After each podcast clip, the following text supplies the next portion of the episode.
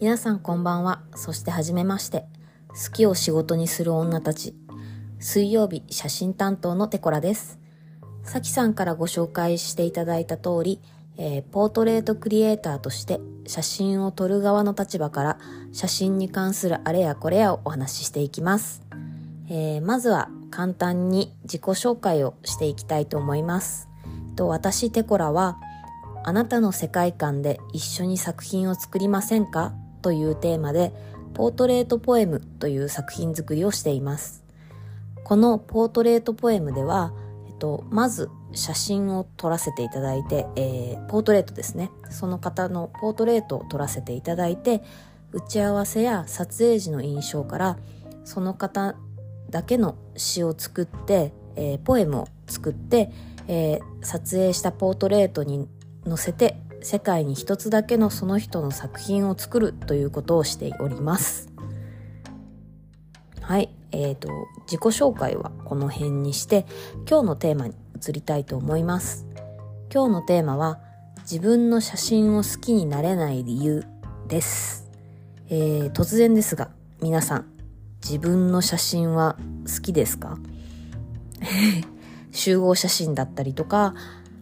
なんだろう、思い出写真だったりとか、あと自撮りの写真とか、えー特にね、今だと携帯で簡単に撮れるので、えー写真を撮る機会っていうのは多いんじゃないかなと思うんですけども、えーなんか不自然にしか笑えないんだよなとか、なこんな笑い方してたっけとか、なんかね、その自分の写真を好きになれない理由の一つに、自分の笑顔が好きになれないっていうことがあるんじゃないかなと思います。ええでも、実はそれもそのはずで、それはあなたの本当の笑顔ではない可能性があるんですね。ええちょっとそのことについて今日はお話ししていこうかなと思います。えーそもそもカメラの前に立つと緊張しませんか？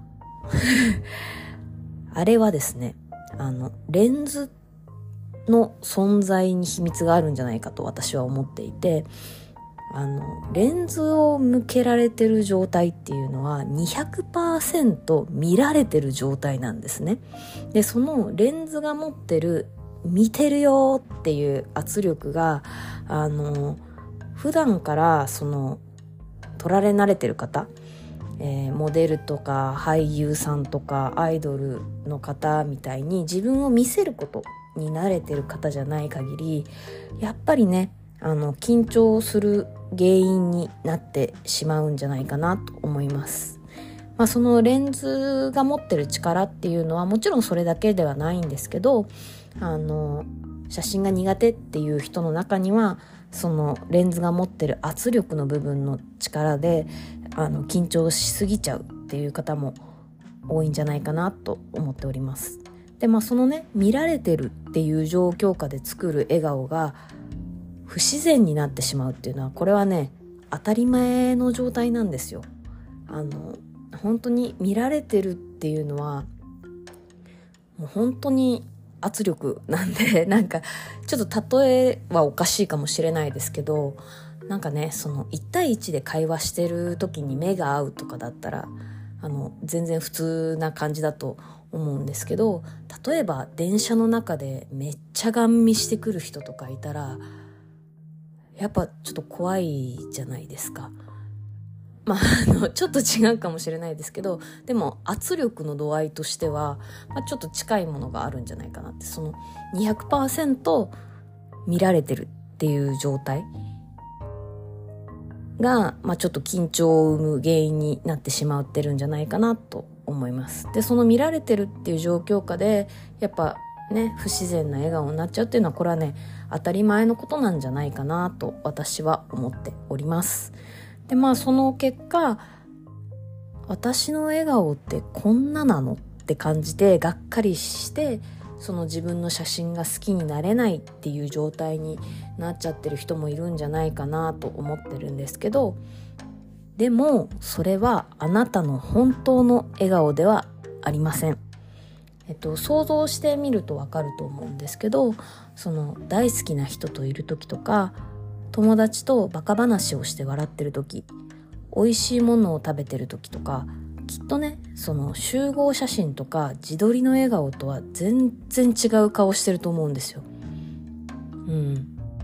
なんかね自分で多分想像してみるとちょっと分かってくることなんじゃないかなとも思うんですけどそのなのであの自分の写真が好きになれないのは自分の笑顔が好きになれないからってなっちゃってる人にはその笑顔はあなたの本当の笑顔ではないのであの自分の笑顔を嫌いになってほしくないなと思って、えー、今日はこのお話をしました。はい。えー、最後までお聞きいただきましてありがとうございます。えー、来週は、え、取られる側の3段階の変化についてお話ししたいと思っております。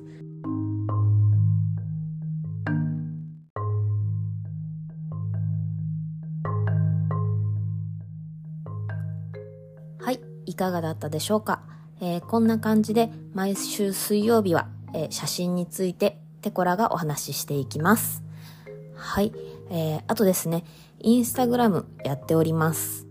はい。えー、このエピソードの概要欄にリンクがありますので、えー、見ていただけると嬉しいです。えー、自己紹介でお話ししたポートレートポエムの作品も載せてるので、興味がある方はぜひ見てみてください。えー、明日は木曜日担当、片付けコンサルタントのまっちゃんです。お楽しみに。